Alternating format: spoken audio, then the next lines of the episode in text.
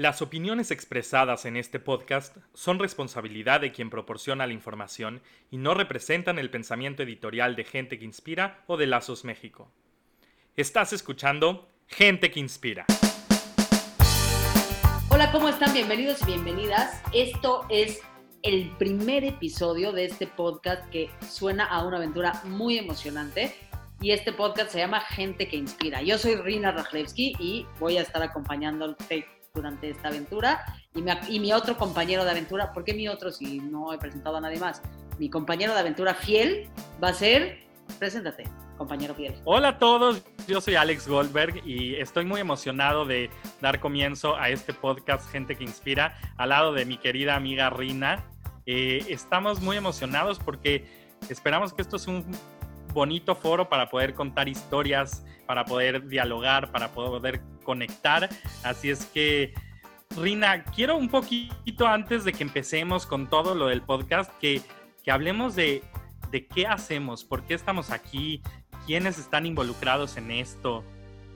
Pues sí, porque no creen que Alex y yo somos unos locos que decidimos un día grabar un, un, podcast y así lanzarnos al vacío. No, tenemos una organización que nos cobija y que impulsa este tipo de iniciativas chingonas.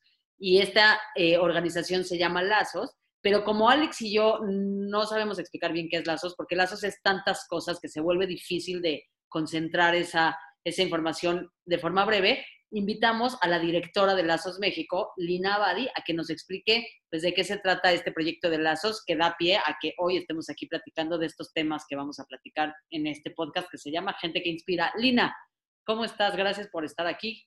Qué emoción estar aquí. Y bueno, Lazos es una comunidad de jóvenes judíos de 25 a 45 años de Latinoamérica. En México nos estamos enfocando en generar una comunidad inclusiva, diversa, donde podamos hablar de temas que no se hablan, donde podamos ser auténticamente quienes somos, sin que nos hayan marcado modelos a seguir, sino ser como somos. Y bueno, esto es Lazos. Lazos tiene muchos proyectos en México.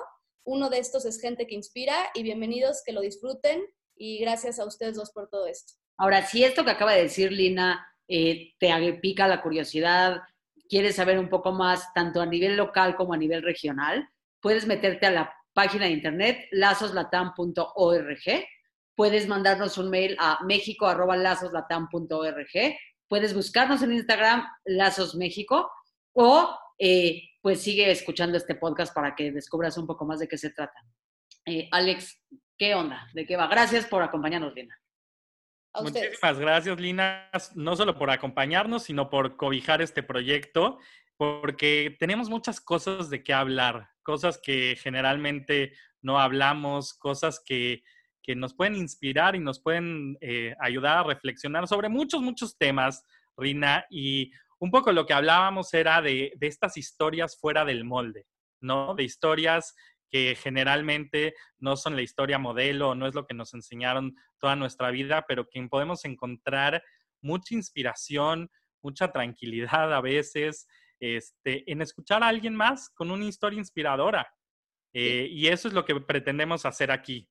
Sí, un poco, un poco eh, eh, nace este, este proyecto desde dos lugares. Por un lado, parte de la premisa que todos tenemos la capacidad de inspirar, nada más tenemos que pues, darnos cuenta y ser conscientes de ello y tomar esa responsabilidad. Y por otro lado, eso, romper el molde y, entender que de pronto hay ciertas decisiones que vamos tomando en la vida que ni nos estamos dando cuenta que las estamos tomando y que al compartirlas, pues puede sumarle al, al que las está escuchando de formas inimaginables. Y de ahí nace esta necesidad de, pues, de poner en la mesa todos estos temas de los que pues en México no hablamos porque somos especialistas en tapar el sol con un dedo, ¿no? Así es, Rina, y creo que es momento de que nosotros, los jóvenes, tomemos cartas en el asunto y empecemos a dialogar, empecemos a, exponer temas que nos importan, temas que nos dan curiosidad, y qué mejor hacerlo que a través de, historias, que justo a nosotros nos encantan las historias.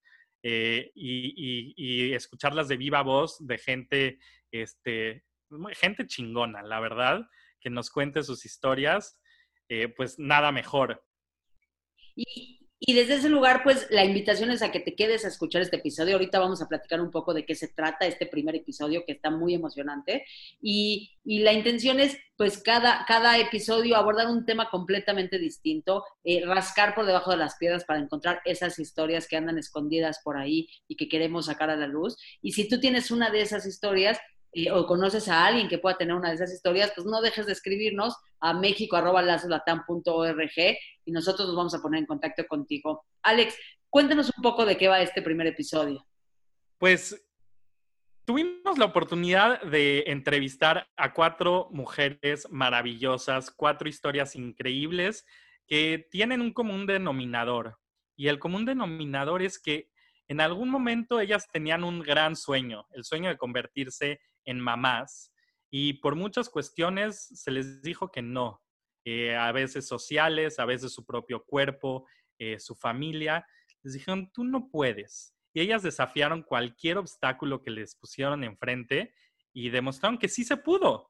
Pudieron ser mamás y las historias que, que, van a escuchar a continuación son historias de mucha valentía, de, mucha, de mucho esfuerzo y que sin duda nos dejan reflexionando sobre, sobre cómo podemos lograr hasta lo imposible. Y la verdad, yo ya tuve la fortuna de escuchar el episodio porque la, voz cantante de esta entrevista la, tuvo Alex. Y es un episodio muy emocionante y muy conmovedor porque, ah, como mi reflexión es, eh, el, hecho de que estas mujeres querían ser mamás y alguna vez eh, creyeron que era imposible y lo lograron es solo el pretexto para hablar de temas tan universales como la valentía, la aceptación, la diversidad, eh, pensar fuera de la caja, la perseverancia, el amor incondicional. Y, desde ese lugar se vuelve muy entrañable escucharlo y muy empoderador para quien lo escuche, porque pues si, este nombre, si este episodio pudiera tener un nombre, eh, que lo va a tener, pues, o sea, estamos justo eh, al ser el primer episodio depurando la técnica, pero sería si se puede, ¿no? Correcto, porque creo que eso es lo que nos enseñaron después de, después de platicar con ellas, que sí se puede, porque te voy a platicar un poquito, este, les voy a platicar a los que nos están escuchando quiénes eh, nos acompañan hoy en el episodio. Tenemos a Dalia Gittler, a Liora Goldfeder, Mirel Leider y Anat Maisi, cuatro mujeres eh, que, no, la verdad es que las sacamos un poquito de su zona de confort porque es muy difícil hablar de los temas de, las que ellas nos, nos hablan. Eh, hay muchas cosas de las que van a escuchar que por primera vez ellas las contaron este, al público. Entonces, de verdad viene de un lugar de mucho amor, mucho respeto, de abrazar sus historias y de reconocerlas, de reconocerlas con todas las de la ley. Y de reconocerse entre ellas, eso también fue muy conmovedor. Oye, eh, para no spoilerear más, nada más, ¿de dónde son? Porque yo tuve esa duda todo el tiempo que lo escuché y me parece que está bueno empezar a escucharlo sabiendo eso. Ok, eh, Dalia es de México, es de la Ciudad de México. Liora es nacida en México, pero hizo Alia, eso quiere decir que se fue a vivir a Israel, entonces vive en Israel.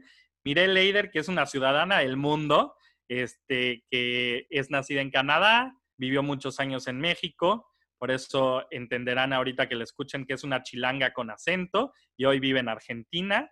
Y Anat Maisi, que nació en Israel y ahora vive en México. Entonces son historias un poquito de todos lados. Oigan, pues nada, está, está increíble, confíen, yo ya lo escuché, es, muy poderosa la experiencia. Eh, gracias, Alex, gracias eh, por acercarte, gracias por eh, sumarte, por sumar.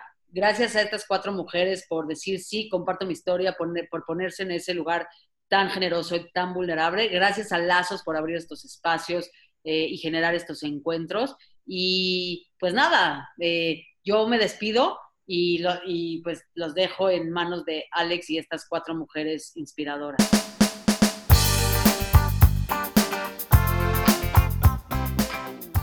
Hay muchas veces que nos dicen que hay algo que es imposible, que hay algo que la sociedad, el mundo, nuestro cuerpo nos dice, tú no puedes.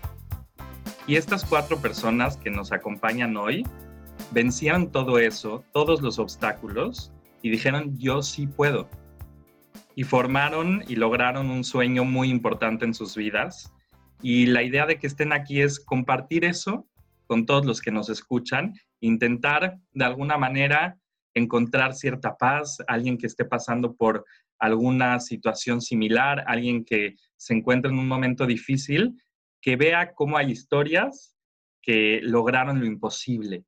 Así es que quiero empezar con que se presenten, con que eh, nos cuenten quiénes son, un poquito dónde viven, dónde crecieron y cuál es su, historia, qué es lo que las convoca aquí, estas cuatro mujeres, cuatro mamás maravillosas.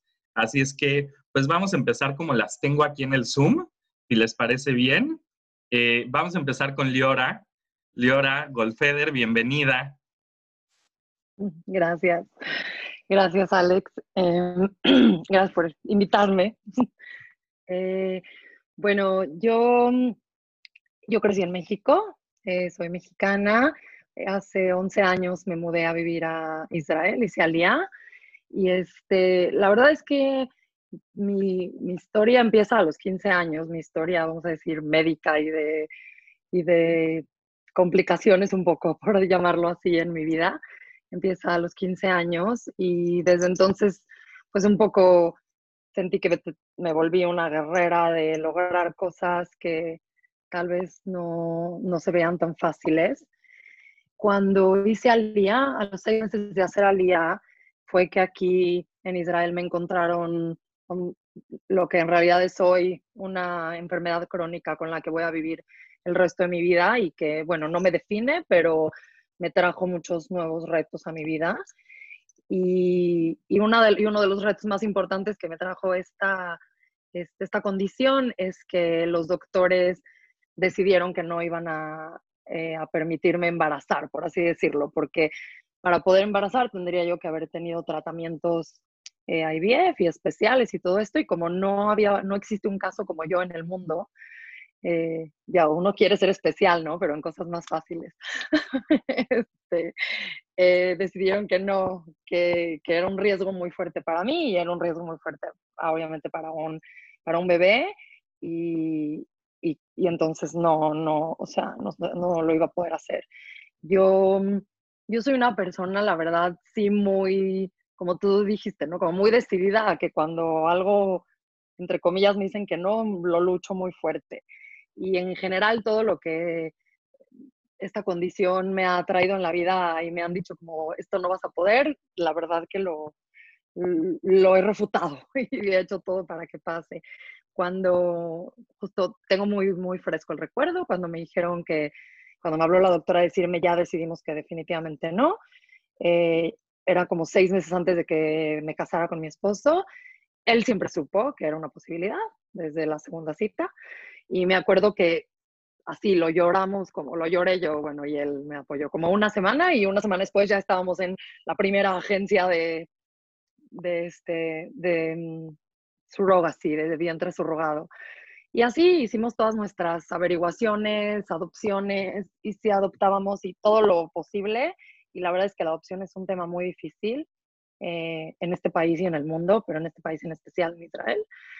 Y, y, por eso nos fuimos hacia, hacia la opción de, de, traer un hijo a través de vientre surrogado, que es una bendición que existe en la medicina moderna, la verdad, en este mundo. Y hay gente que probablemente también leyó mi blog, escribí un blog en el tiempo que hice este, este eh, proceso, porque sentí que no era algo de lo que se hablaba mucho, no era algo de lo que la gente tenía la confianza a hablar y, la, y muchas mujeres se sentían también como avergonzadas de hacer el proceso y yo al revés sentí que era algo de lo que teníamos que sentirnos orgullosas de, de buscar la manera de hacer todo por tener un hijo. Y tengo la bendición de tener un niño maravilloso, o sea, el amor de mi vida es todo lo que pude querer y más. Y este en, es para mí es, es mi hijo en todos los sentidos desde el instante en el que nació y pasó a mis brazos o desde antes. Y y él sabe, o sea, todavía no entiende, pero tiene cuatro años, pero él siempre va a saber que es, un niño que vino de vientre surrogado. Para mí es, es muy importante que él entienda que fue, un, que fue buscado y querido y, y traído de una manera especial a este mundo. Y creo que todas las mujeres que no pueden traer a un hijo de una manera en su propio vientre es una opción maravillosa que existe hoy. Nada fácil en muchos sentidos, pero maravilloso.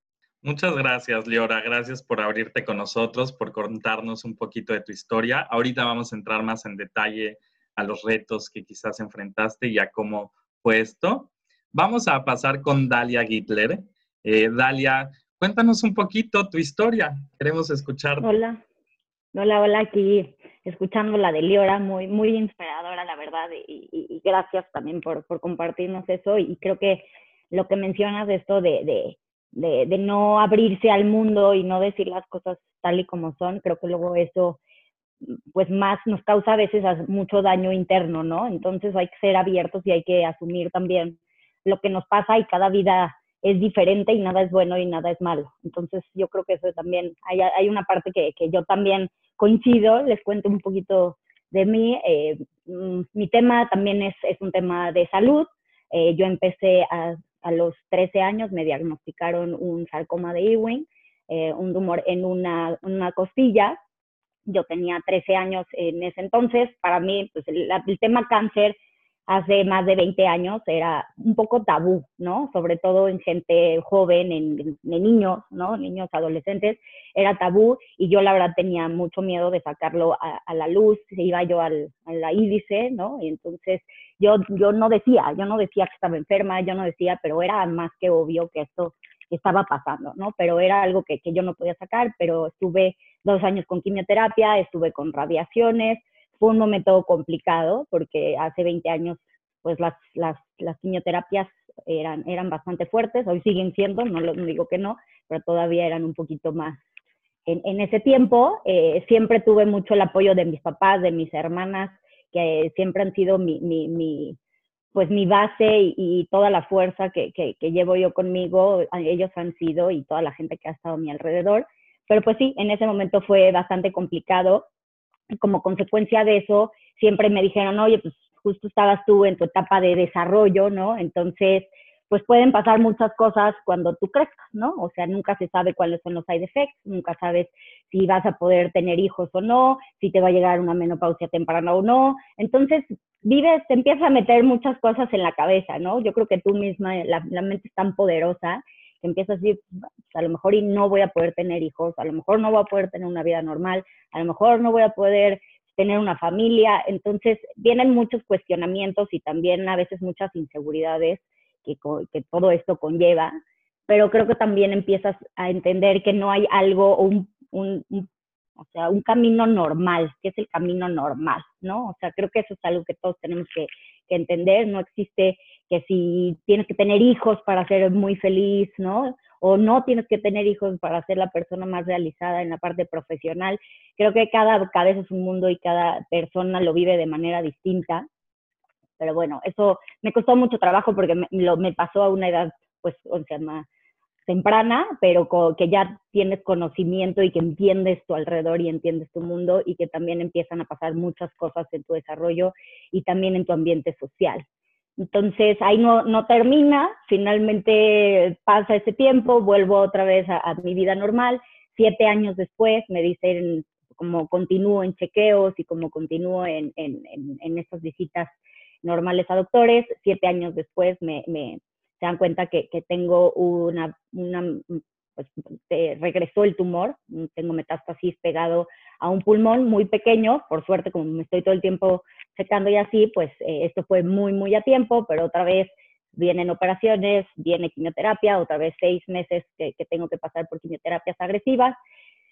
Y bueno, digo, Dios mío, no quiero pasar por esto otra vez, pero finalmente tengo que pasarlo porque si no, no voy a estar bien. Para eso, el, al, pasa este tiempo, ya para no ser el, cuento largo, eh, me, dicen que en mi caso, como me radiaron a los 13 años, tienen que tengo que empezar a hacerme eh, más, eh, mastectomía, eh, digo, ¿cómo se llama? se me fue la palabra. tengo que empezar a hacerme ultrasonidos y ver si algo pasa, ¿no? En, en, en para ver en, si hay algo en mis mamas y, y, estar seguros que no tenga cáncer de mama.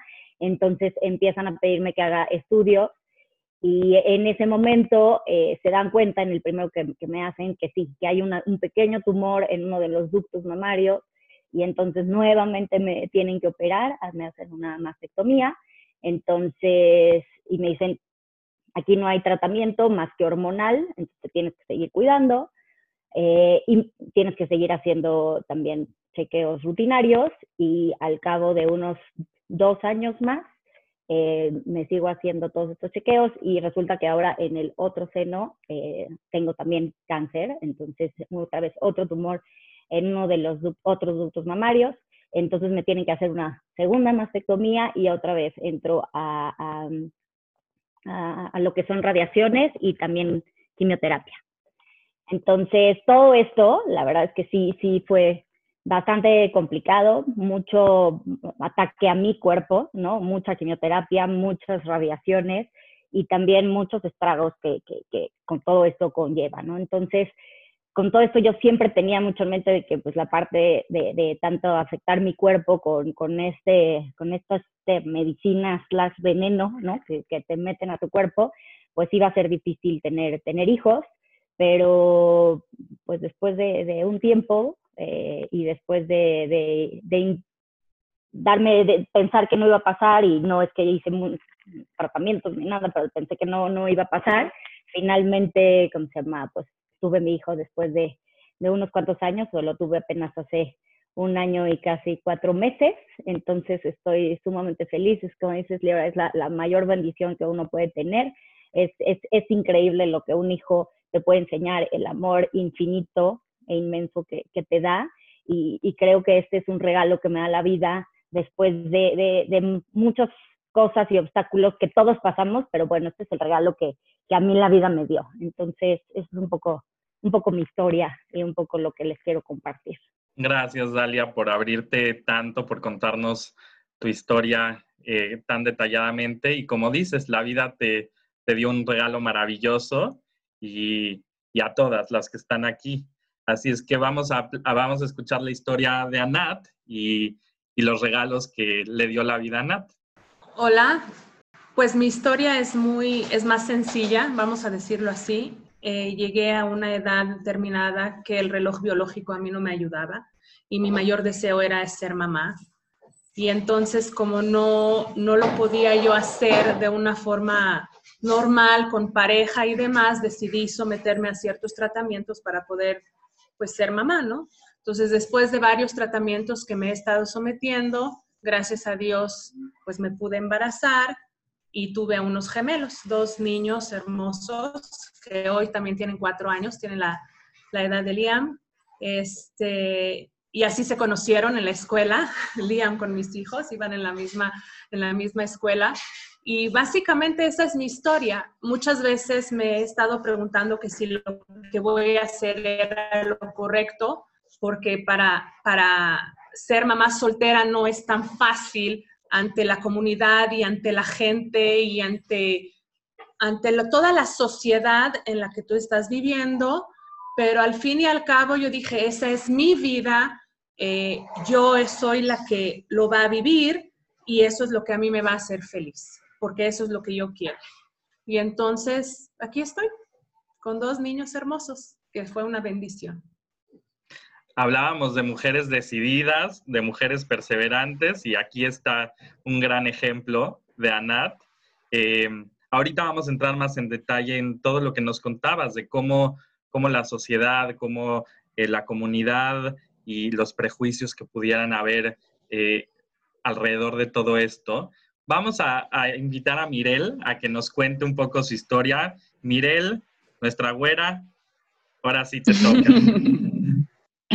Hola, hola. Justamente Alex y todo el mundo me conocen como la güera soltera. Entonces, de hecho, hoy en día estoy casada, pero me encanta saber que estamos compartiendo este, este encuentro con una mamá por elección, una mamá soltera, otras mamás que tuvieron, em, por lo que entendí, problemas muy graves de salud, temas muy serios, temas que la verdad todos tenemos, pero rara vez se habla y menos en la comunidad. Entonces yo estoy sumamente agradecida, estoy literal temblando, o sea, de la emoción de compartir este, este encuentro, esa plataforma que ustedes me invitaron. Me siento como que realmente es un honor. No sé si lo merezco, no sé si mi historia es tan impactante, pero wow, realmente es un sueño. Yo en cualquier momento, como cualquier persona, puedo poner algo en Facebook, puedo discutir lo que yo quiero, pero es diferente. Es, es diferente cuando tus prójimos reconocen, te, buscan, te invitan, abren el espacio para ese diálogo. Uh, es algo realmente especial. No lo tomo por hecho y nada más les quería agradecer. Rápidamente, eh, mi tema, o sea, era un poco de salud, un poco mucho espiritual, también el problema de la pareja. No tenía. yo estaba saliendo con todo el mundo. Yo di chance a todos los hombres, citas ciegas, Tinder, de mi sinagoga, lo que tú quieres.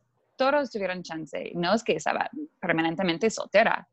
Tuve muchos novios y muchas citas y muchas experiencias, pero llegué a un momento en mi vida que estaba llegando a los 30, no estaba ni casada, ni en pareja, ni nada, y estaba frequeándome poquito, porque tenía un anhelo muy profundo y muy poco hablado por, mí mismo de ser mamá. Yo fui la güera soltera, yo fui la güera en las fiestas, yo fui una chingona, yo tenía maestra, maestría, yo trabajé en todos los ONGs, yo viví por todo el mundo, yo tuve...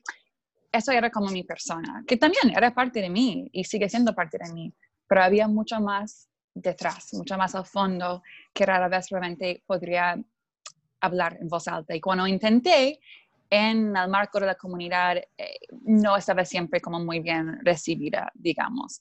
Entonces, para mí, el primer paso era admitir, admitir en voz alta, yo quiero ser mamá. Y no hay nada malo con eso. Pero imagínate, yo vengo de una familia. Yo también. sí. Ay, qué bueno que estamos ¿Ah, compartiendo eso. Sí, igual, igual. Lo mismo que tú. También salí, también me divertí, también conocí. Sin embargo, no se dio. Entonces, si no se dio, ¿para qué quiero estar en una pareja o en una relación mala cuando yo puedo ser mamá? No necesito de un hombre. Exacto.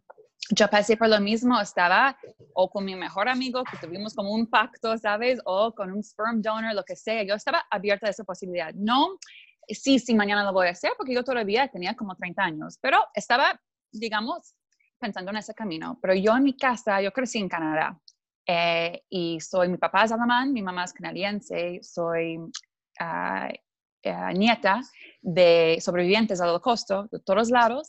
Y en mi casa básicamente me enseñaron, no necesitas un hombre, tú eres fuerte, tú no dependes de ningún hombre por el dinero, tú vete en una educación, y vete a trabajar y hacerlo tú. Mi abuela tenía a los 17 años, yo vine sola a México a vivir.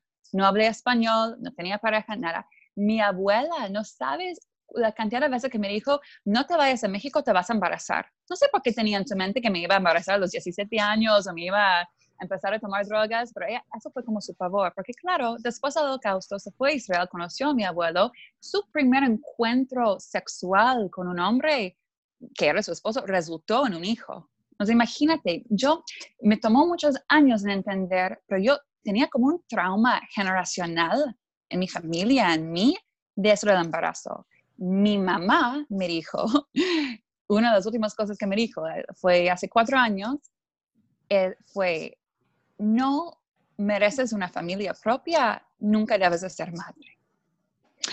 Y era una cosa que en ese momento estaba viviendo en Los Ángeles. Regresé a México. En el 2005 fui a México, después viví en Israel, después regresé a México, después me fui por todo el mundo. 2016 regreso a México con esas palabras de mi mamá, así como en mi mente, y decidí que le iba a tratar. En terapia, eh, con prácticas espirituales, con medicación, con ayahuasca, yo hice todo. Y yo jamás voy a olvidar que era un martes, porque cada martes a las 10 de la mañana me fui con mi psicóloga, que realmente no era una psicóloga, era como una mujer un poco alternativa que hacía terapia en la Condesa. Entonces, martes me voy, 10 de la mañana tengo mi sesión y estuvimos hablando de eso, ¿cuál es, pero, ¿qué es lo que quieres en la vida? ¿Y, por qué tienes problemas en parejas? ¿Y por qué? ¿Cuál es, cuál es el punto acá? Y yo llorando, llorando con las lágrimas, admití, y fue tan difícil para mí, imagínate, enfrente de otra mujer, no enfrente, no públicamente ni nada yo quiero ser mamá. Y ese día de pura casualidad, cuando salí de la oficina, vi mucha gente en la calle con flores, con globos, no entendí lo que estaba pasando. Era un martes, y era martes 10 de mayo. Entonces, para mí, ese momento, ese día de la madre, es cuando yo realmente me convertí en madre. No tenía pareja, no sabía qué iba a pasar con mi vida, pero mentalmente y emocionalmente ya estaba como en mi eje. Y de ahí tomé la decisión de congelar óvulos, porque no sabía, no sabía cuándo, si iba a encontrar a alguien o cuándo. Y pensé, ok, mínimo, cuando llego a los 40 años, puedo embarazarme con mis óvulos, que van a tener 10 años menos. Mi terapeuta estaba en contra. Mis amigos, no todo el mundo, pero mucha gente estaba en contra que yo voy a la clínica de fertilidad y que voy a congelar óvulos. Lo hice sola, mi familia no entendía, no me apoyaba. Todo lo hice sola, hice tres rondas de IVF. Cuando fui para congelar óvulos, digamos, no para embarazarme en ese momento. Cuando fui a las primeras citas, te hacen otro sonido transvaginal, te checan tus hormonas, todo, encontraron algo. Y los doctores, como, no sé, no, me gustó su mirada, no me gustó el silencio, me mandaron otro radiólogo, o sea, todo un show. Al final encontraron un tumor en mi ovario derecho. Era muy grande y no sabían si era benigno o maligno. Tuve que operar primero antes de que pude congelar los óvulos. Me operaron hace cuatro años en el hospital español, otra vez, sin familia, sin pareja, sin nada. Y jamás voy a olvidar, estuve, estuve en Polanco, en el prequirúrgico un día antes, y me habla mi papá de Canadá. Y me dice, yo te voy a ayudar a pagar esa cirugía. Tampoco tenía seguro de salud, no tenía nada, pero esperamos que no sea maligno, porque si es maligno, yo no te voy a ayudar. Si tienes cáncer, eso fue 24 horas antes de que me van a operar. O sea, con esta mentalidad, imagínate, me fui a hacer cirugía. No sé cómo, lo superé. Gracias a Dios fue benigno. Celebré muchísimo después. Pero tampoco sabía cómo me iba a afectar mi fertilidad y mi futuro. Congelé los tres, las tres rondas de IVF pero tampoco fue, bueno, un mes sí, el otro mes la otra, espero un mes. No, fue como un proceso de año y medio, porque siempre había problemas, siempre había más quistes o esta ronda no salió bien o varios temas que por más que sano que soy y ganas que tengo, tú no puedes controlar a veces tu cuerpo o siento que tu cuerpo te está, te está como, no sé cómo explicarlo, traicionando y es muy feo sentir eso. Era muy fuerte para mí también hacerlo sola. Por un lado me gustó, pude controlarlo yo, pude contar a todo el mundo, subí fotos en las redes de las jeringas en mi estómago. Yo viví de mi manera, no tuve que tomar en cuenta las sensibilidades o los gustos o los tabús así de una pareja o de una comunidad. Pero fue muy fuerte, mucho, perdí amistades, perdí, o sea, estaba saliendo con un hombre, por ejemplo, y cuando se enteró de lo que estaba pasando, me dejó. Y eso no fue una vez, fue varias veces. Me, parece increíble que hoy en día sigue siendo tan tabú todo eso. Tenía muchas amigas que pasaron por lo mismo, pero ya en pareja y no hablaron. Ellas tenían tantas ganas de contar sus historias y sus maridos no la dejaron. Entonces, por un lado, me sentí como muy empoderada que tenía, podría vivirlo como yo quería vivir. Em, ¿Qué más os puedo contar? O sea, al final, después de muchos años, um, me casé, me embaracé naturalmente. Era casi, casi para mi concepción inmaculada.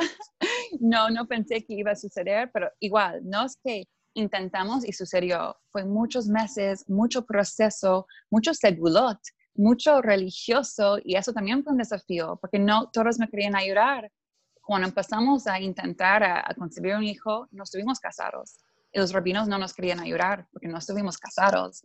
Yo quería conseguir un etrog, por ejemplo, una vez, porque había escuchado un segulot de los etrog. Bueno, no me querían dar porque no estaba casado. Tuve que siempre, siempre, con cada paso, luchar, luchar. Y al final hice como seis cosas muy específicas que les puedo contar después. Y era como médico rastreando, obviamente, mi ovulación, era rezar, era los segulot, era haberme casado por civil primero, era tantas cosas como holístico junto que al final pude concebir de manera, así de forma espontánea y natural y estuve en shock, la verdad. Y eso fue hace, a ver, déjame pensar, ¿no? Mi hija tiene 20 meses, eso fue hace como dos años y medio. Pues muchas felicidades. Ay, gracias. Y sí, felicidades a todas porque como decía Liora, que lo, creo que lo dijo muy, muy lindo, son guerreras, ¿no? O sea, lucharon contra todas las posibilidades, cada quien, pues ya conocimos un poquito de su historia, algunas cosas médicas, otras cosas eh, de sociales y, estigmas que existen, y, cada una encontró un camino que la llevó a, pues, a tener su familia y empezar a construir eh, su familia con sus hijos, pero quisiera preguntarles, y así quien quiera, quien quiera contestar, ¿cuáles creen que fueron los retos más grandes que tuvieron durante el proceso? Eh, durante todo su proceso, cada una, eh, no estamos esperando que sea el mismo, pero ¿cuáles serían los retos que ustedes dicen, aquí, híjole, topé con pared, no sabía qué hacer y lo logré y lo pasé y cómo lo hicieron? ¿Quién quiere, quién quiere platicarnos? Bueno, yo creo que, o sea, hay muchísimos retos, obviamente, que, que se te cruzan, pero después de mucho crecimiento personal, creo que todos hemos tenido, yo creo que el reto más grande es contigo misma, eh, generalmente, porque hay muchas cosas cuando, cuando uno pasa por, por algo así, por este tipo de situaciones o por cualquiera en la vida, creo. Eh, la parte de mm, aceptar lo que sientes y lo que piensas es bien difícil. Eh, por ejemplo, no sé, a mí, o sea, dos, dos cosas que me, se me pueden ocurrir. Una es cuando recién yo, eh, cuando recién, recién entendí que tenía, eh, que tenía un tipo de cáncer que me, tenía también el mío es, es hormonal también, este, que podía hacerme, que, podía darme esta posibilidad de no, no embarazar algún día, que era más chavita, todavía no había conocido a mi esposo, y lo platicaba con mis amigos eh, en ese momento, pues las opiniones de amigos hombres eran que, puta, eh, te va a ser difícil encontrar a alguien que quiera estar contigo. Y, o sea, por supuesto que, que es, eso fue algo que yo tuve que aprender como a hacer mi paz y, y, y entender que, como aceptar que, que sí iba a poder en, que iba a poder encontrar una persona que iba a estar conmigo a pesar, no, no a pesar, con eso, no a pesar, porque yo creo que a todo el mundo tenemos algo, ¿no? En esta vida que, algún reto con el que tenemos que, que, este, que compartir con nuestra pareja. Y, y, el, y, hasta que yo no me creí que iba a haber una persona que iba a estar conmigo con eso, no a pesar de eso, sino también como parte de eso, que iba a querer vivir conmigo ese reto, que es lo que es mi esposo hoy en día, no lo encontré. hasta el momento en el que no, nosotras como personas no nos creemos la, que, lo merecemos o que, o que es parte de quienes somos y está bien y es, y es chingón y vamos con todo y, y, es parte de quien soy y es también algo, un, algo con el que alguien va a querer estar conmigo. Entonces, no, si tú no te lo crees, pues ¿por qué el otro se lo va a creer, no? Si es en caso de compartir. Y en el otro caso es también como perdonarte lo que sientes, porque a mí en, la, en el proceso de la, del surrogacy, me cuesta trabajo decirlo en español, del, del proceso del vientre surrogado, eh, por ejemplo, me pasaba, y está escrito en mi blog en un, eh, en un capítulo, que cada vez que alguna amiga o algún pariente, una familiar me decía que estaba embarazada, así se me quemaba por dentro el, corazón, o sea, no, no, tenía nada que ver con la persona en especial, por ella me daba mucho gusto, pero era una, una sensación muy difícil de, de, ver que a todos les pasa menos a ti y de ver que es algo que tú quieres con todo el alma, pero a ti no te pasa y a todo mundo alrededor de ti sí. Y, o sea, y ahí lo tengo escrito como una amiga me dijo, tengo ganas de pegarles en la cara, ya sabes, es como te dan esas, ese, ese, así, esas ganas y se te salen las lágrimas, a pesar de que amas a la persona enfrente de ti, de que es tu amiga o es tu cuñada o alguien así. Y es aprender también a vivir con eso y aceptar que tienes sentimientos que no son tan bonitos o que cuestan trabajo, que, y, y hacer paz con eso y saber que está bien, que está bien sentir, que está bien vivir estas cosas y que eres persona y, que, y, perdonarte por eso y aceptarlo.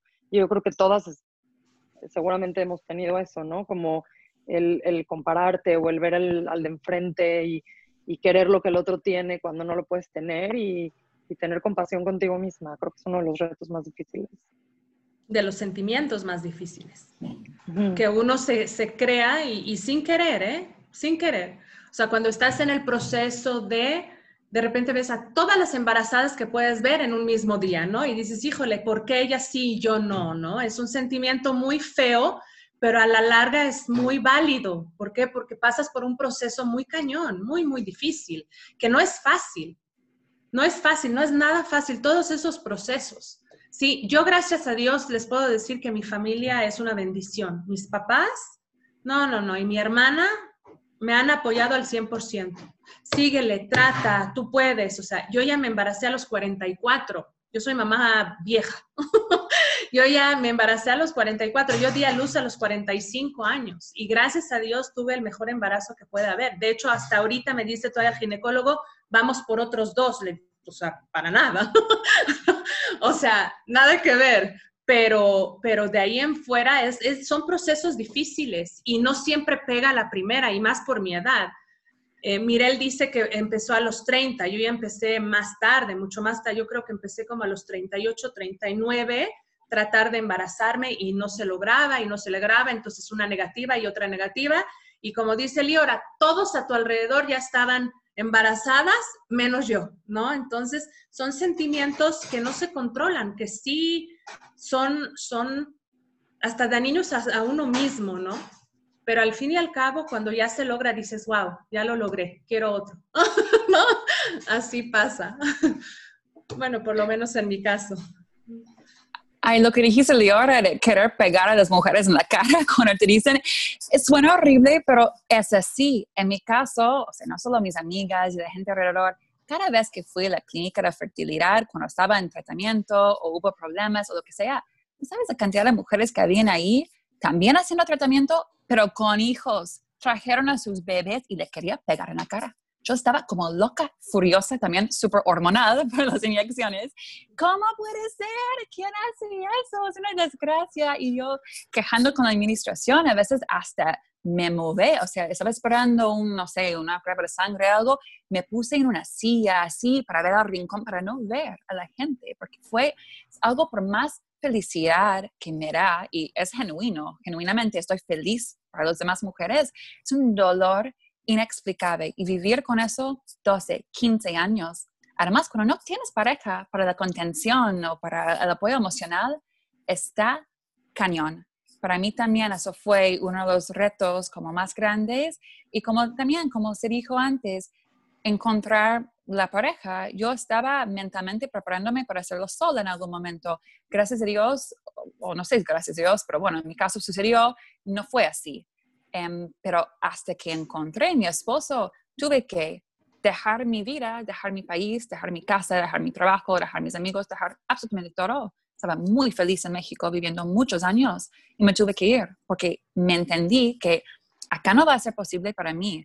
I've exhausted all my resources and the dating pool.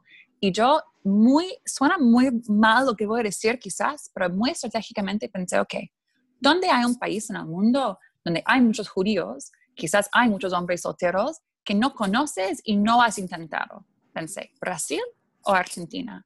Bueno, eh, no hablo portugués, hablo mejor español, entonces me voy a Argentina.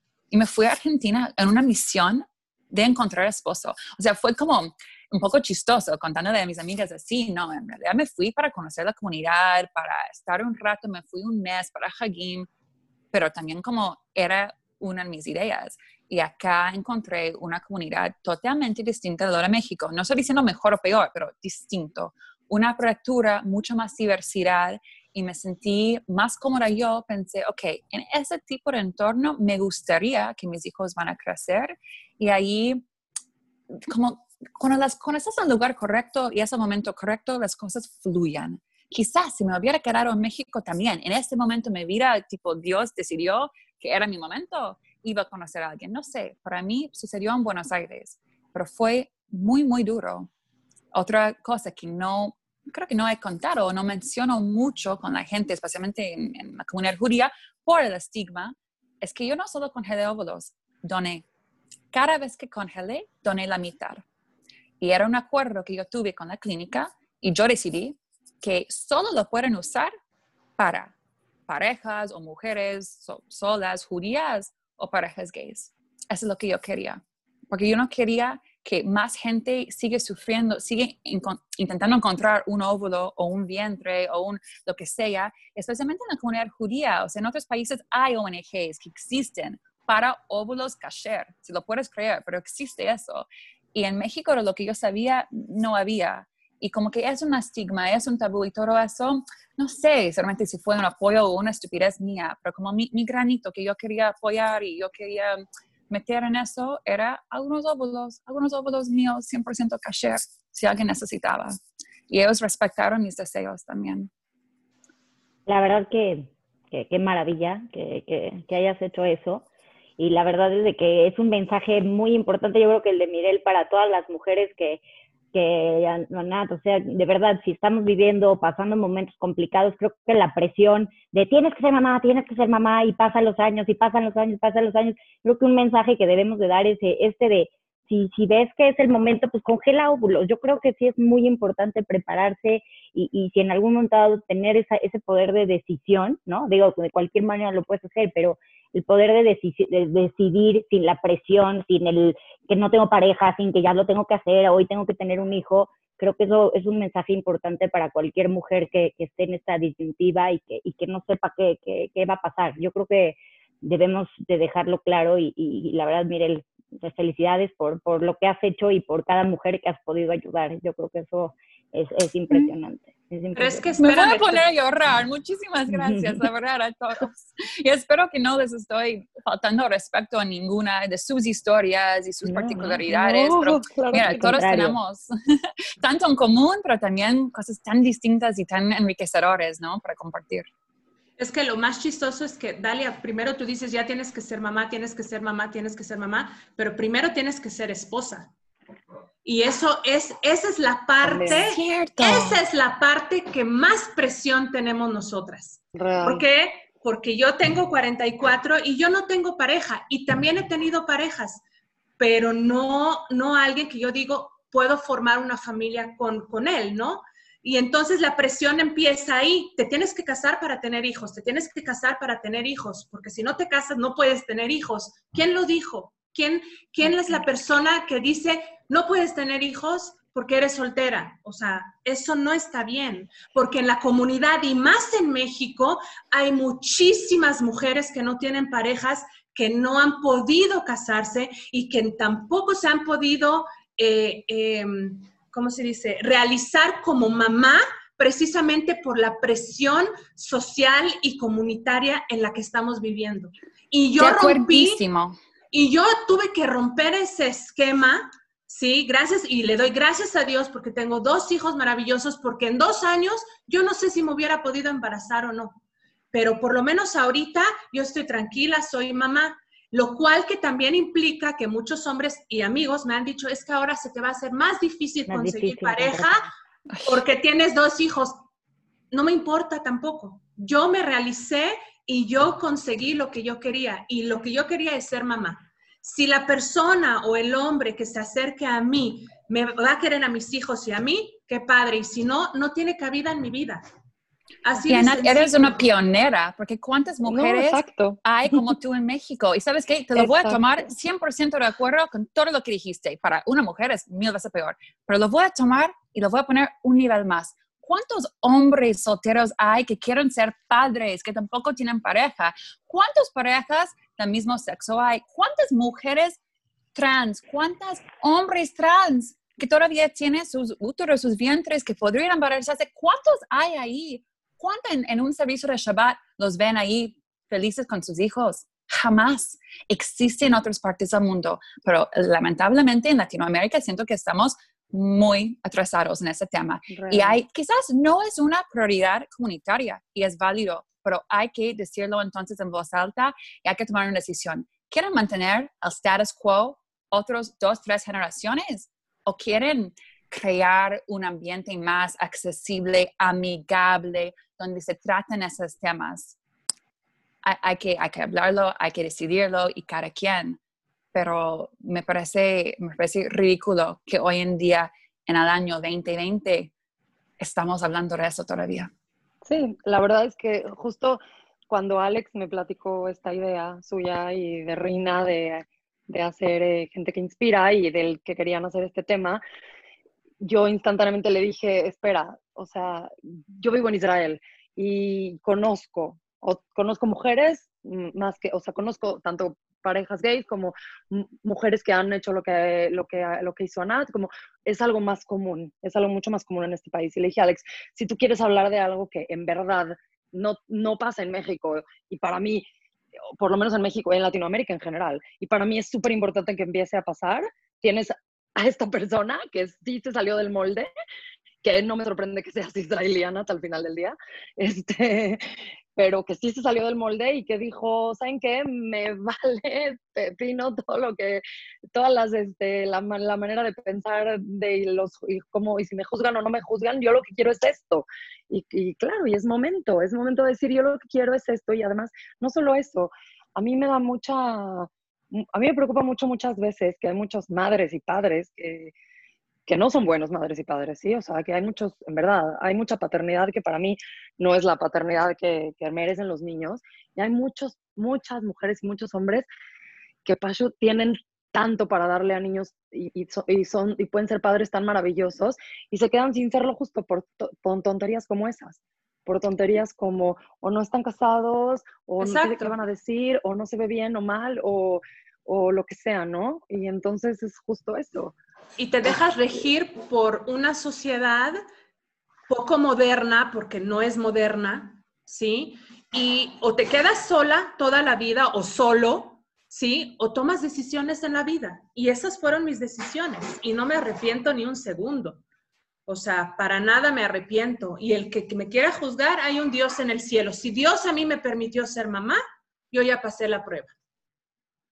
No fue fácil, no fue un proceso fácil. ¿Sí? O sea, no sé, igual que Mirel, igual que todas ustedes, o sea, no es un proceso que mañana ya te embarazaste, no, no es así. Para nada, es un tratamiento y otro tratamiento y un fracaso y otro fracaso. Y tú dices, hijo, le llega un momento de que ya levantas manos y dices, bueno, voy por otro, ¿no? Y te acabas emocionalmente y, y económicamente también te acabas, ¿no? Pero al fin y al cabo, gracias a Dios, gracias a Dios. Y esa fue mi decisión y no me arrepiento ni un segundo. Y lo volvería a hacer. Y no deberías, no deberías arrepentirte. La verdad, eres un ejemplo para seguir. Muchas gracias. Y justo eh, todo lo que, lo que estaban hablando, ¿no? De, de lo que pasa y los estigmas sociales y los prejuicios y, y, que la gente nos diga, así no se puede o esto no es para ti. Creo que ahorita ustedes platicando sus historias y contando un poco estamos empezando un paso, ¿no? Estamos dando un pasito, quizá chiquito eh, o no, pero creo que ya estamos también en otro momento donde volteamos a ver a, las jóvenes, a los jóvenes y decimos, no, aquí ya hay cambios, aquí la mentalidad también está cambiando y, están más dispuestos que nunca a tomar decisiones sobre su propia vida, a definirse, a encontrarse y, y creo que ahí quiero entrar a otra pregunta con ustedes. ¿Hubo algún momento donde ustedes como que decidieron eh, ir por esto, decidieron como conscientemente o no conscientemente? ¿Cómo fue ese momento como de quiero llegar al empoderamiento, ¿no? Porque creo que se necesita empoderarse a sí mismo, ¿no? Y en su caso, más que nada, como decir, esto es lo que quiero y lo voy a luchar, ¿O cómo fue, cómo fue ese proceso? ¿Fue una toma de decisión consciente? ¿Fue un, fue un, es que Mire lo platicó un poquito, que el 10 de mayo ella dijo, aquí empecé, empecé a ser mamá. ¿Cómo fue en, en, en las otras experiencias? Dalia, si nos quieres empezar compartiendo. Mira, yo, para mí, digo, muchos momentos decisivos, ¿no? En, en mi vida y más con, con estos tratamientos que pasé y todos los procesos que, viví, pero digo, después del último, creo que para mí fue bastante decisivo en decir, no nada más el, mi familia, mi, o sea, mi pareja, mi esposo, eh, mi hijo, o sea, es más como decirse es que este es el momento de, de, ya, de liberarme, no me importa ni qué opinen los demás, no me importa ni, ni, ni si esto está bien o está mal, o sea, yo como, me, como decidí en ese momento vivir es, yo no le hago, trato de no hacer daño a los demás, pero vivo con mis convicciones. Trato de hacer lo que a mí me hace feliz, lo que a mí me trae con más risas, carcajadas, disfrutar el momento. O sea, la verdad para mí ese momento fue decir, basta. O sea, creo que hay momentos en donde ya sufrí, ya sufrí mucho y yo tengo, yo vivo mucho el, ya, ya sufrí mucho, ¿no?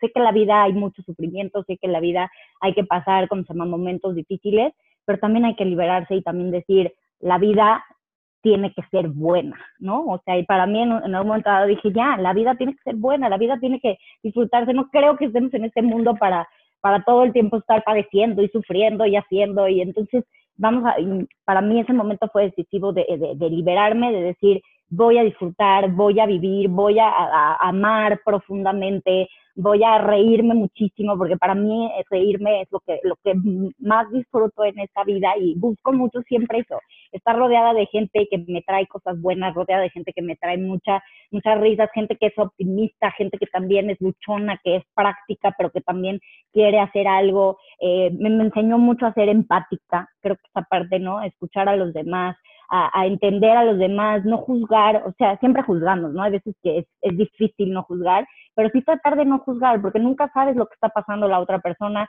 nunca sabes lo difícil que le ha sido, y yo creo que los momentos estos tan complicados que, que a veces pasamos, eso es lo que nos tiene que enseñar, enseñar que, que el de al lado no es ni mejor ni peor que tú, simplemente está a tu lado y está pasando por momentos igual o más complicados o diferentes, pero que también no podemos juzgar y así tenemos que actuar también como comunidad, como comunidad, como, como seres humanos, de, de, comprendernos a los demás y, y, eso es lo que, lo que este, a mí en ese momento para mí fue, fue decisivo y entender que la vida tiene que ser más simple, ¿no? O sea, más simple porque nosotros mismos tenemos que, que pensar de esa manera. Y si queremos ser mamá, pues hay que ser mamá. Y si queremos, pues, pues eh, eh, aventarnos y de un paracaídas y hay que hacerlo. O sea, pero sí creo que, tenemos que, agarrarnos de, de, mucho valor y olvidarnos también un poco de, de, de lo que, de, de estos de estos prejuicios que tenemos tan fuertes y dejar de vivir con ellos, porque la verdad es que no, no trae nada, no nos trae nada, no nos aporta nada.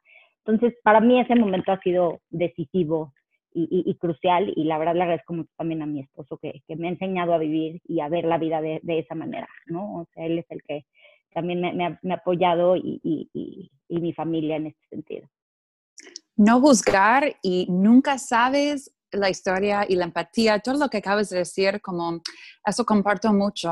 Um, no sé cómo abrir ese tema, la verdad no sé por qué lo voy a abrir, pero se me acaba de ocurrir me fui para un otro sonido hace dos días y tuve un tema hace tres semanas que pareció un aborto espontáneo y fue muy traumático. Todavía estoy resolviendo unos temas, pero estoy bien. Tuve muchas complicaciones y nadie sabía lo que era. Ahora parece que quizás no fue un aborto espontáneo, como que nadie sabe. En fin, tuve un otro sonido de control y, y el doctor, o sea, muy profesional, muy bien, me dijo, no, no, tu endometrio está perfecto, listo para la segunda. Y a veces cuando estoy en la calle con mi hija en su carriola, ¿sabes? Viene un viejito así inocente y me dice, ¿y para cuándo un hermano? Y yo también soy culpable de hacer lo mismo con mis amigas. Hace una década no sabía y quería nada más como sacarle plática, ¿sabes? Estaban ya casados muchos años y ¿y para cuándo los hijos? Nunca sabes lo que está pasando con la gente. Me siento, mm, arrepiento mucho que yo fui una persona así, pero como dices tú, ya después de vivir tantas experiencias, vienes con otro punto de vista, tienes más experiencia en la vida y tienes que tener mucho cuidado con, con lo que dices y lo que supongas de los demás, porque nunca sabes, nunca sabes qué está pasando. Pero todo eso es un aprendizaje. Nosotros aprendemos, no nacemos sabiendo. Y todas esas experiencias, buenas o malas, los vamos aprendiendo, viviendo y creciendo internamente, porque si tú te topas con otras personas, dices, no, estos no son para mí, o sea, estas personas no deberían de estar en mi vida, ¿no? Y sí hacemos comentarios y sí, pero es que es, es todos, así somos, así nacemos y aprendemos y crecemos. Entonces, no te arrepientas, no te arrepientas de lo que hiciste, eso te dio pauta a decir, ya no lo voy a hacer, lo hice, ya no lo voy a hacer, ¿sí? Y yo ya crecí. Cierto, siempre estamos aprendiendo y evolucionando y cambiando, creciendo en nuestra conciencia, intentando transmitir eso a los demás, ¿no? En cuanto que podemos. Así es. Son muchos momentos eh, y, aquí quiero, es que me, me, me, dejó muy pues, impresionado la historia de Dalia, que después de, por decir, de tantas dificultades, de tanta oscuridad, ella misma fue la luz de su, de, que, que, que se alumbró a ella misma y que dijo, vamos a ser felices, vamos a ser optimistas. Y, quisiera preguntarles a ustedes, ¿qué momentos de, luz se encontraron durante todo eso? Porque estamos hablando de momentos muy dolorosos, muy difíciles este, en sus vidas, pero al final están aquí, estamos convocados aquí por, por, por, lo que lograron, ¿no? Por, porque hicieron esto imposible, y estoy haciendo un entrecomillado para quien solo nos escucha, este, algo posible. ¿Dónde fueron esos momentos de, felicidad, de sonrisas, de luz que encontraron en este camino? bueno, yo tengo algo muy lindo. La verdad es que a mí, yo hice, la, yo hice mi proceso con una empresa israelí, pero que, o sea, que, toda la, que todo lo que ocurre ocurre en Georgia, Georgia, eh, Europa, de ex Rusia, ex URSS. Y ahí la, es un país que lleva muy poco tiempo independiente y entonces la población es, este, todavía es, es, eh, como es un país excomunista, postcomunista, muy pobre todavía, un país muy, este, no con mucho avance, la gente solo habla eh, el idioma local, eh, casi no hay inglés, la gente es muy sencilla, muy linda, es un, es un, es un país todavía como en, en, inicios de, de, crecimiento y, y la, la, mujer que trajo a Liam al mundo, eh, a mí me, o sea, a mí me pareció una mujer maravillosa. Eh, se llama Lali. Y cuando yo, yo la conocí cuando tenía, fuimos al ultrasonido de los tres meses, cuando sabes el sexo del bebé. Entonces llegamos al, a la clínica y la conocimos ahí, alguien nos traducía un, un poco con ella eh, le llevamos regalos, estábamos como muy, muy emocionados, hasta entonces no sabe, o sea, no, no podemos tener contacto porque no hablamos su idioma, ni ella el nuestro, ni habla inglés, o sea, es tipo, solo habla georgiano. Entonces entramos al, al ultrasonido y este, estábamos, ella estaba acostada, él estaba haciendo ultrasonido, era de esos que son, que ves al bebé tipo así, casi de verdad, ¿no? Así que lo ves eh, muy real y estábamos sentados, mi mi esposo y yo del otro lado, y, y, entonces ya le empezaron a hacer el ultrasonido y escuché el corazón y empecé a llorar y, y ella empezó a llorar conmigo. Y para mí fue, o sea, fue algo muy lindo el saber que, que en verdad a ella le importaba mi bebé y que lo quería y que estaba como conmigo en esto. Y, y nos dijeron que era niño y, y ella vio la emoción que le dio a Nimrod y se emocionó también. Fue como todo un momento muy lindo que tuvimos ahí. Luego la agregué a Facebook y, y entonces ella ponía fotos de ella embarazada y así era muy lindo para mí ver eso. Yo, porque yo me daba cuenta que ella le estaba dando el amor que Liam necesitaba durante el embarazo. Y cuando Liam nació, yo pedí estar, era, eh, era una, eh, ¿cómo se dice? Em, que, que, la operan, este, em, perdón, se me olvidó la palabra, que es cirugía. Eh, cesárea. Cesárea. gracias, sí. Era cesárea planeada porque su, su, hijo había sido cesárea.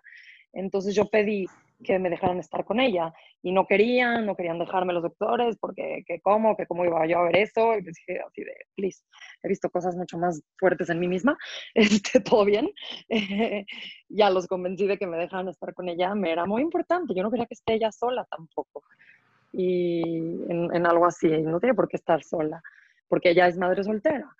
Entonces, este, estuve con ella y a pesar de que no podíamos comunicarnos otra vez, porque no había el idioma, eh, todo el tiempo yo le, o sea, todo el tiempo le di la mano y, y la estuve tipo acariciando el pelo y, y, viéndola y diciéndole que todo iba a estar bien en, en mi idioma de, de, miradas o de así, de gestos. Y cuando nació Liam y me lo dieron a mí en los brazos, me acerqué a ella y le dije, se llama Liam, o sea, le dije cuál era su nombre y todo esto. Y fue, fueron momentos hermosos, o sea, como que todo, para mí, hasta hoy en día yo la tengo en Facebook, ella para mí es alguien muy importante. Después de que nació Liam, la vi varias veces en, en el, en toda la parte burocrática y siempre se lo di que, la, que lo cargue y que, que, que lo tenga con ella un momento y que lo, porque para mí e, ella es, esos nueve meses, ella le dio todo el amor que yo no le pude dar esos nueve meses y, y es invaluable y, y, yo no pude haber querido algo mejor que, que una persona que no solo lo tuvo adentro de ella, sino que lo quiere y que lo quiso y, y, es uno de los regalos más grandes y para mí. O sea, que yo siento que nos dimos una a la otra un gran regalo. Ella me dio el regalo más grande del mundo, por supuesto, mi hijo nada mejor que hay.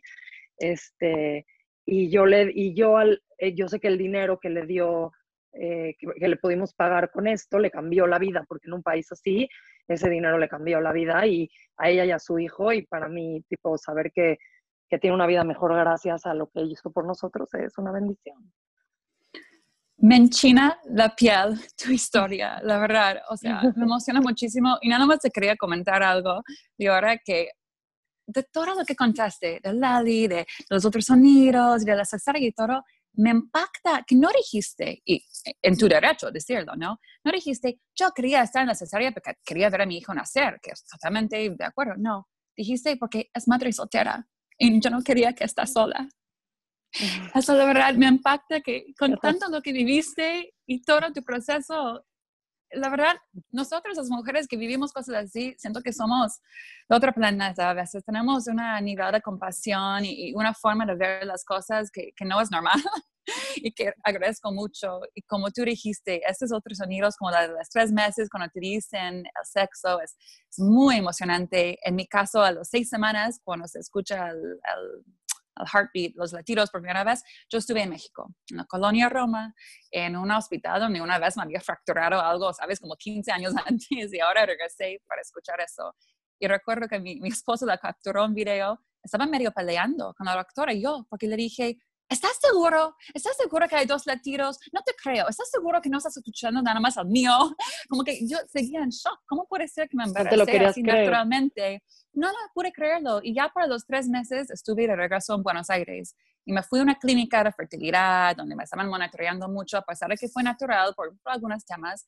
Y ahí el doctor que lo hace es un poco famoso, es muy bueno. Estudió, vivió muchos años en Israel. Es judío.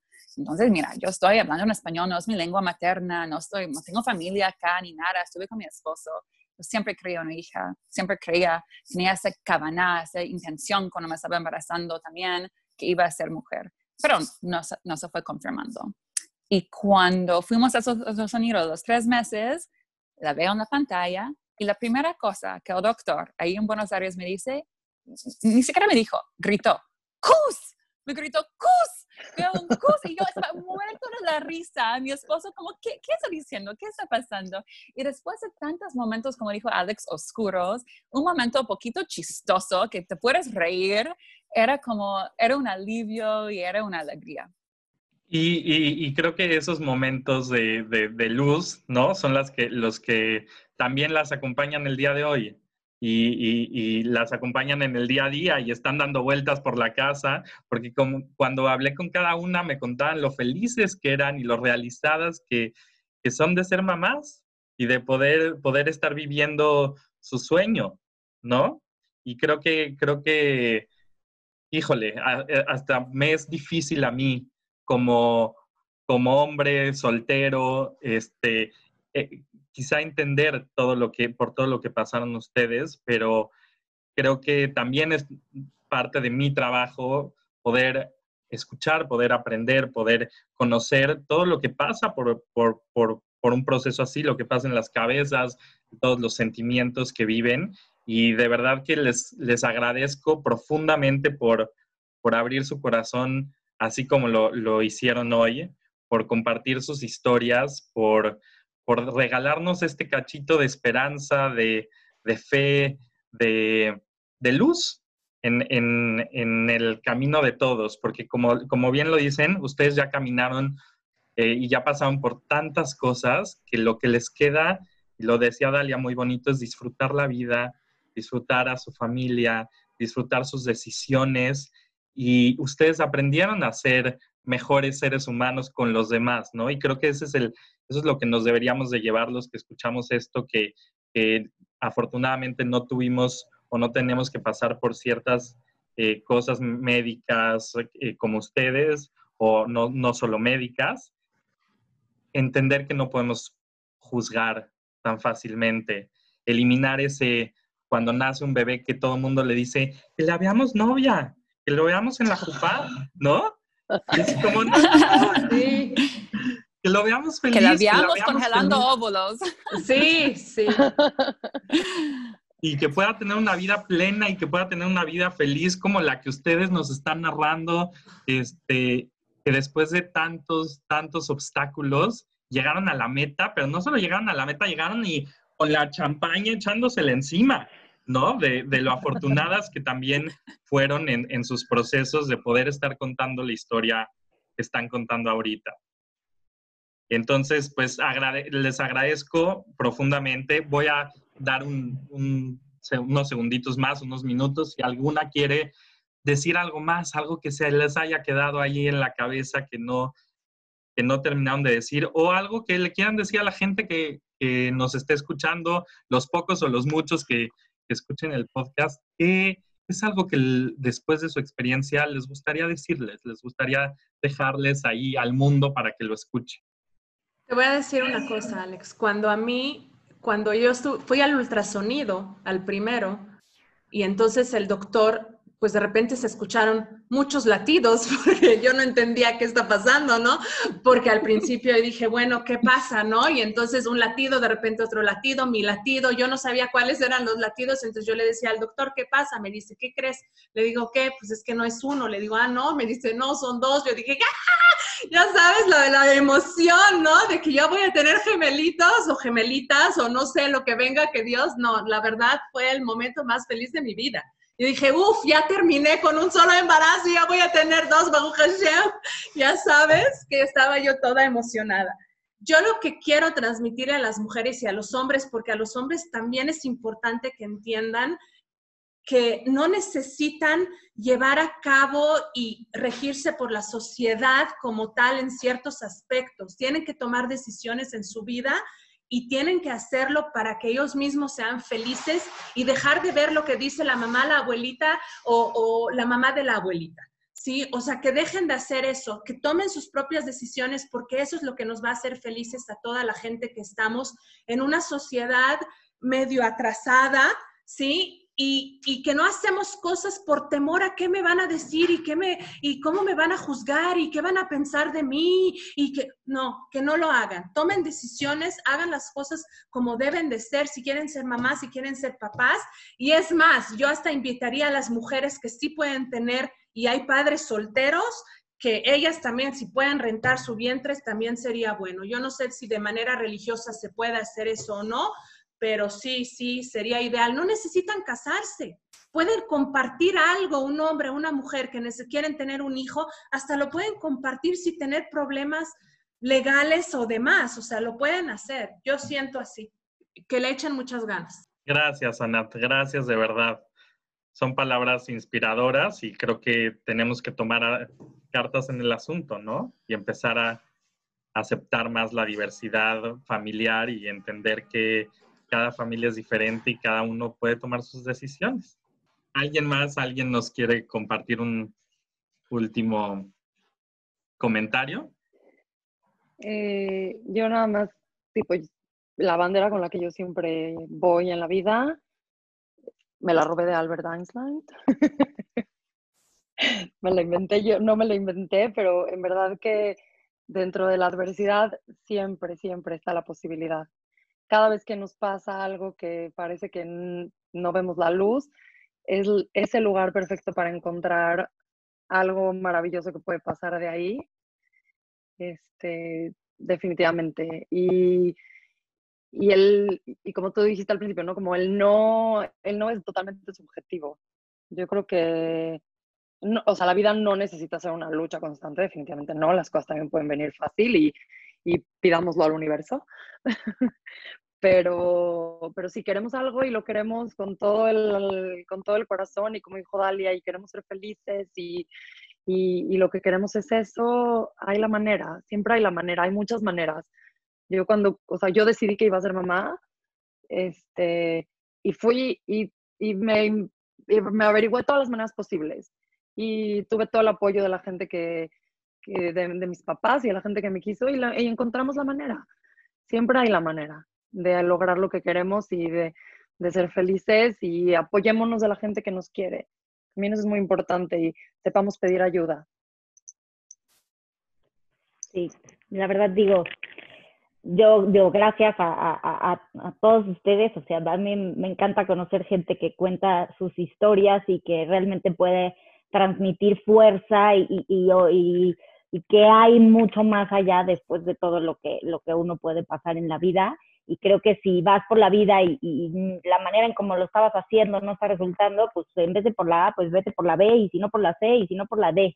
Creo que esa es la vida y, y, hay que tomarlo así y que también hay que darle la vuelta a las cosas. Entonces, mi mensaje yo creo que aquí es, tratemos de ser felices lo más que se pueda. Creo que esto puede cambiar muy rápido. Yo creo que eso es lo que todos aprendemos, ¿no? Uno, un día uno está arriba, otro día está abajo, entonces hay que disfrutar mucho esos momentos y los momentos que estás abajo, pues aprender de ellos para después ser, ser mejor cuando estás arriba, ¿no? Yo creo que lo, lo, importante es superarnos como personas, ser mejores personas con nosotros, con los que nos rodean, rodearnos siempre de personas que nos aporten, que nos ayuden mucho a crecer, a, a, que, nos, que nos enseñen diariamente. Yo, yo creo que eso también he aprendido. Hay gente que, que la verdad a veces no, no suma. Entonces, gracias, no, no importa, te deseo lo mejor, pero no, no, no estás en mi vida quiero gente que suma, gente que, que realmente esté, esté conmigo porque quiere estar y no tienen que estar miles de personas, con que esté la gente que esté ahí